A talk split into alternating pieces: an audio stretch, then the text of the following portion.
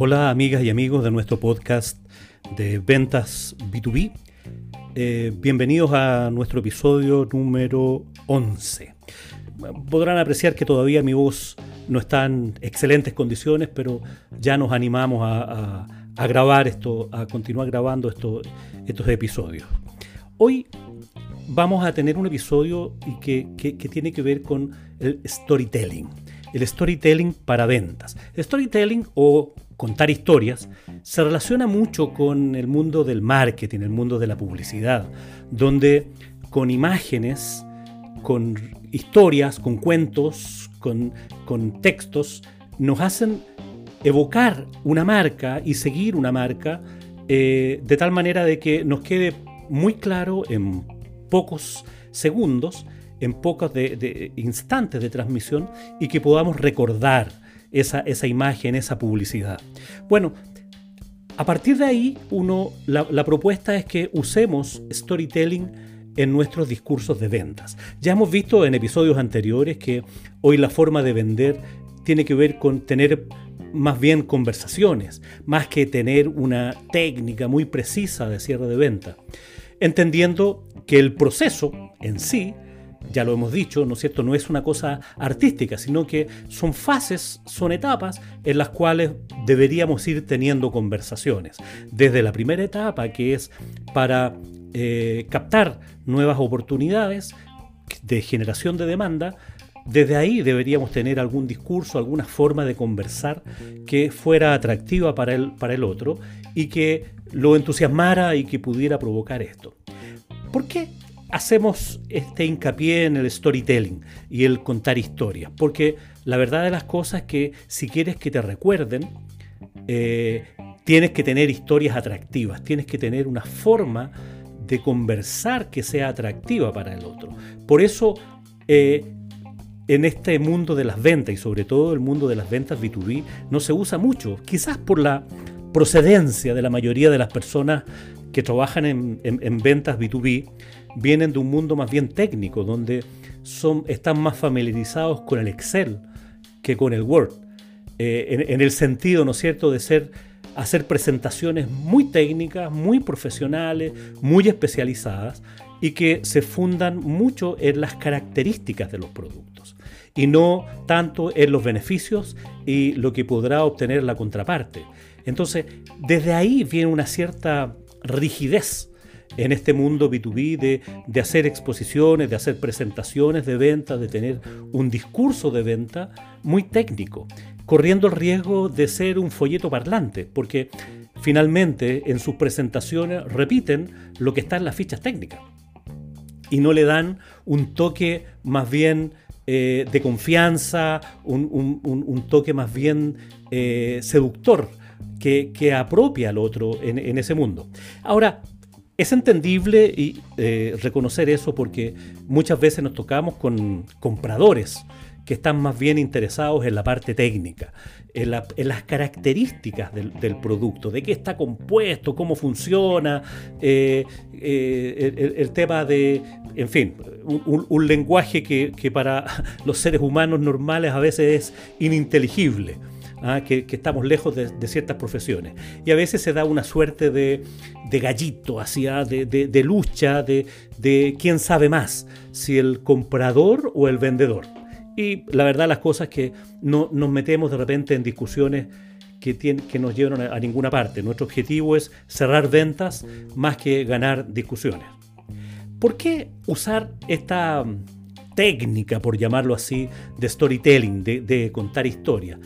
Es realmente una forma de que nuestra conversación se incorpore en las emociones. Eh, que, porque ya lo hemos dicho en otros podcasts anteriores, en otros episodios anteriores, las decisiones de compra se basan fundamentalmente a través de las emociones. Las emociones son las que provocan la compra. Ahora, tratándose una venta técnica y compradores que están en el mundo B2B, en el fondo necesitan justificar a otros su decisión de compra, probablemente requerirán otros datos eh, más de Excel, más numérico, más cuantitativo, que les permita justificar este accountability, ¿no es cierto?, de, de, hacerse cargo de la decisión que están tomando de compra, porque eh, sobre todo en un mundo tan protegido, en el, mundo de la, de la técnica, el mundo más bien técnico, se protege mucho por los datos, por las estadísticas, por los números. Entonces, normalmente las, las, decisiones, o sea, no normalmente, siempre las decisiones se toman por las emociones, pero se justifican con la razón. Por lo tanto, tenemos que aprender a conversar por esos dos lados, porque una parte de, la deficiencia en, los vendedores técnicos del mundo B2B es que es solo Excel, es solo razón, es solo característica. Hoy día vamos a ver cómo podemos apelar a las emociones. ¿Y por qué apelar a las emociones? ¿Y por qué apelar al storytelling? Porque el storytelling tiene que ver con alguna posibilidad de, o sea, de incorporar a nuestras conversaciones historias, historias que le hagan sentido al otro y que lo que más buscamos es eh, gatillar sus emociones y sobre todo que nos, que nos recuerde. Las personas recuerdan mucho más las historias que los datos, que los números. Acuérdate tú de cuentos que, te contaron en, en, tu infancia, todavía te recuerdas. Y, todas esas películas que viste, todas esas series que viste, las recuerdas fácilmente y probablemente los números que, te hicieron en alguna presentación hace dos semanas atrás ya no los recuerdas, a menos que esos números sean muy significativos o muy simplificados. Lo que queremos es que nos recuerden. Y, y fíjate que aquí recurro a la etimología de la palabra recordar. La palabra recordar viene de recordare. Re es de nuevo cordare corazón. O sea, recordar significa volver a pasar por el corazón. ¿Qué te parece? Interesante eso. O sea, recordar, volver a pasar por el corazón. Eso es un recuerdo. Eso es lo que queremos despertar. En, el corazón están las emociones, la verdad las cosas que están en el cerebro, pero, pero eso da para otro, para otro podcast. Pero la idea es volver a pasar por el corazón. Cuando las personas evocan, cuando tú te acuerdas de alguien, de algo, de alguna escena, de alguna acción, lo que estás haciendo es volver a pasar por el corazón aquel, aquella imagen, aquel recuerdo, aquel texto, aquella voz. Entonces, en este, este, esta mirada de, hacer una venta tan estructurada, tan técnica, mi, mi, apuesta, mi consejo es que le quites un poco de dificultad y lo bajes a un terreno más de las emociones. Eh, igual vas a tener que entregar argumentos racionales, ya la planilla Excel, los precios, las ERP por minuto, eh, si conjugan o conjugan con tal software, los compuestos químicos, en fin, todas aquellas características que son propias de tu producto y que la verdad de las cosas que no ayudan al cliente a tomar una decisión porque esas las tiene ahí, esas las conoce. Lo que quiere saber es qué es lo que tu producto, qué es lo que tu propuesta de valor puede hacer por él o por ella. Lo que tú necesitas es que el cliente apoye sus decisiones con argumentos técnicos, pero después que ha tomado la decisión desde la emoción. La idea es que contar historias eh, provoquen estas emociones y sean fáciles de recordar por el otro. Eh, como ya decíamos, se usa mucho en la publicidad, con videos, textos. Ahora, no se trata tampoco de que tú te transformes en un contador de historias per se, sino más bien que uses este recurso dentro de tu argumentación de venta, dentro de tus conversaciones. Puede ser un cuento, una fábula, una anécdota, un chiste, un caso real, una experiencia. Busca dentro de las cosas que te han pasado qué, qué elementos pueden ser constitutivos de estas historias que puedes incorporar a tu discurso para quitarles esa rigidez y provocar un mejor acercamiento, una mayor empatía con, tu cliente. Eh, si tú estás concentrado, si tu propuesta de valor está concentrada en el producto, bueno, háblale de cómo ese producto ha resuelto el problema de otras personas, cómo ese producto, ese servicio ha, sido incorporado por otros clientes, lo que les costó decidir, eh, cómo les cambió la vida, eh, en fin, lo, que hace o lo que ha hecho ese producto por otros. Eh, por, ese lado puedes, puedes ir incorporando más historias, ¿no es cierto?, acerca de anécdotas de, lo que ocurrió en el otro cliente, cómo le han ido incorporando un producto, cómo tu producto, por ejemplo, si estás hablando con alguien de, estos asesores técnicos, esta gente que, no es el cliente el que toma la decisión, pero sí influyen sobre el otro que toma la decisión, bueno, a lo mejor contarles, relatarles lo que ha significado el obtener ciertas certificaciones, ciertas acreditaciones en la empresa de ustedes, eh, y eso los ha llevado a cambiar, eh, tener cambios culturales, porque han tenido que someterse a líneas de proceso diferentes a las que estaban acostumbrados. Puedes contar ese tipo de historia.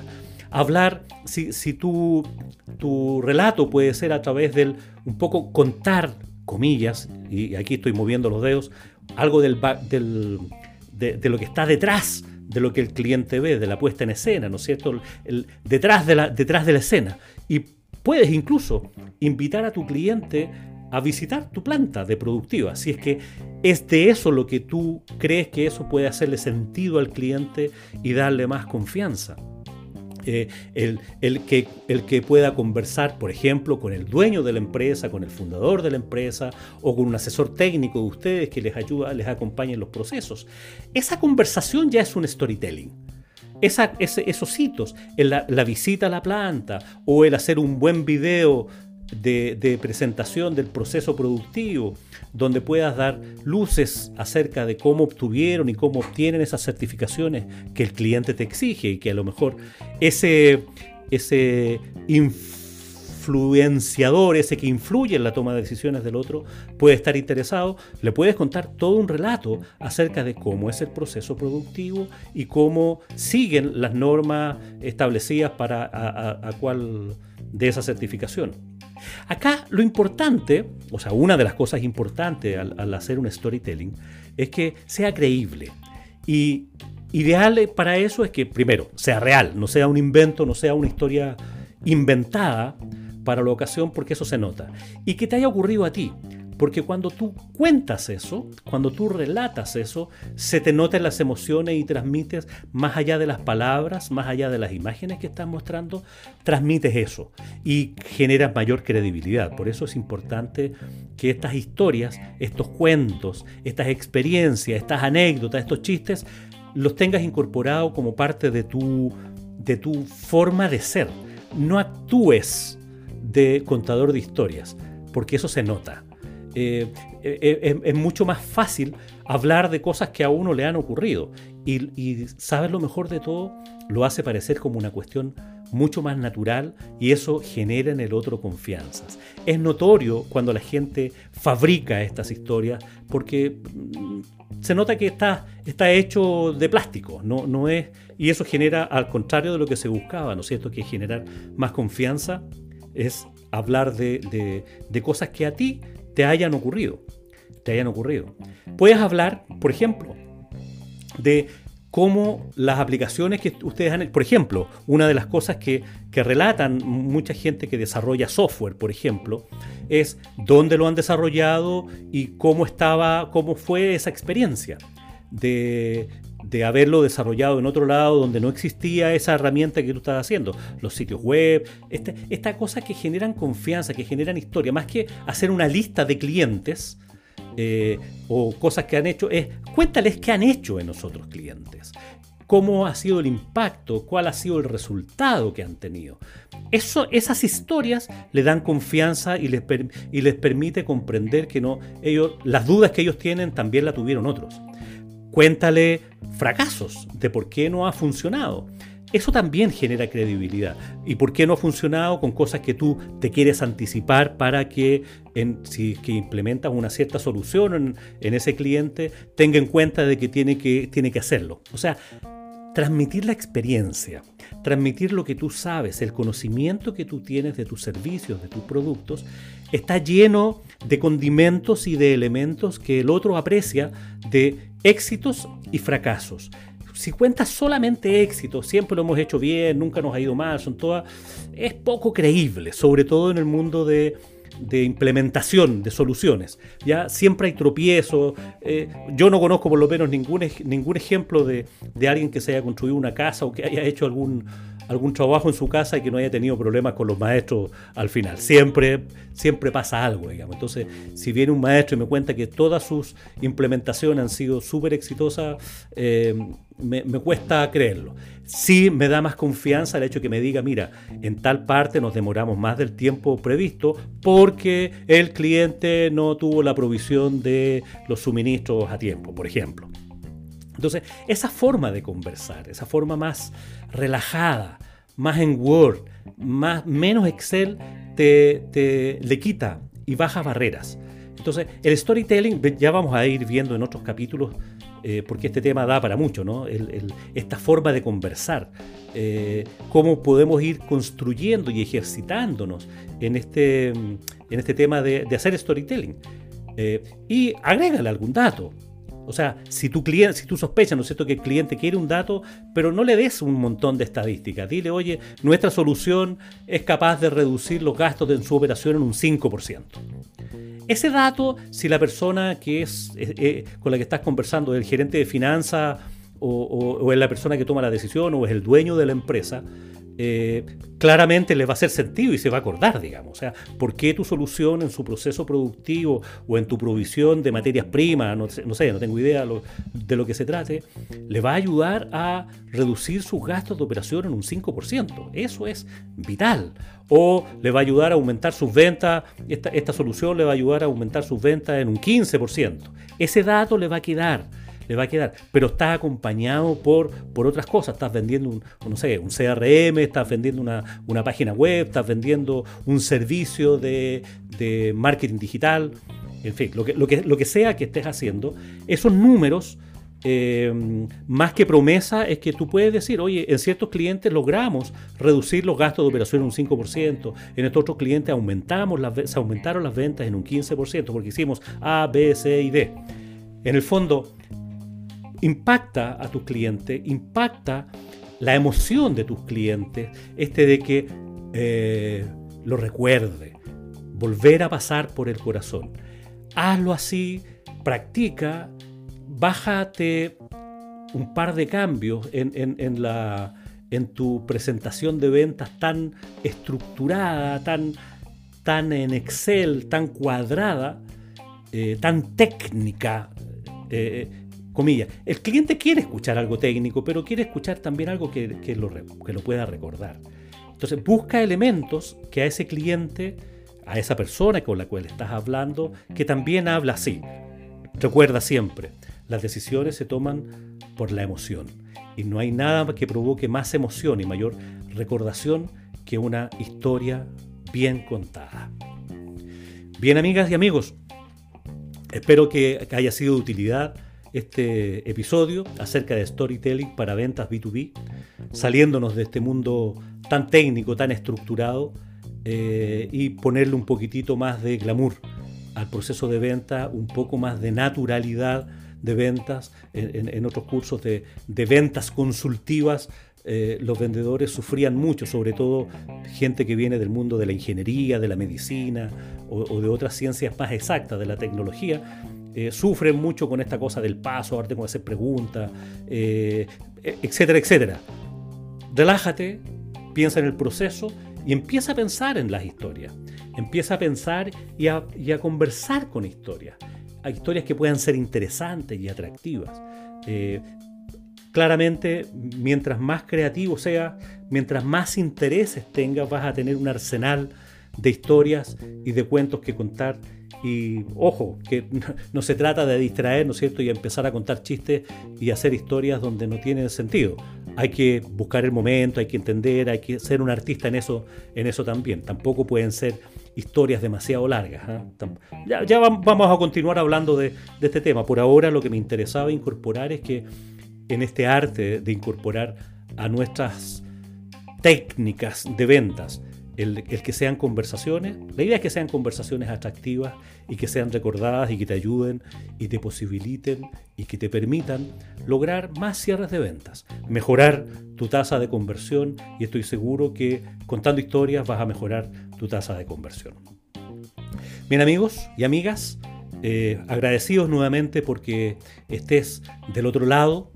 Cuéntale a tus amigas, cuéntales a tus amigos de estos contenidos de valor que producimos semanalmente en nuestro podcast de ventas B2B. Ya vamos en el episodio 11.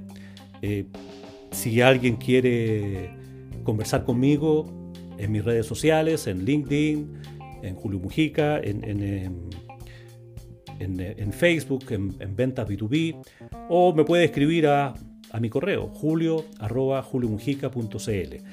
Lo que queremos es formar una comunidad que aporte valor, con contenidos de valor, tanto para emprendedores, para directores comerciales, gente que tiene la responsabilidad de llevar a cabo la gestión comercial de su empresa y por supuesto a vendedores, CAM, asesores técnicos, todo el mundo, todo este ecosistema de personas que estamos ligados al mundo de las ventas eh, sobre todo cuando se trata de business to business, ¿no es cierto? Cuando los clientes no son personas, sino que son empresas, cuando otros tienen que tomar estas estas decisiones. Agradecidos también a todos los que nos escuchan en nuestro podcast, en, nuestro, en, Spotify, eh, sobre todo donde tenemos la mayor cantidad de, escuchas, también están en, iTunes eh, y, en otros, y en otros medios.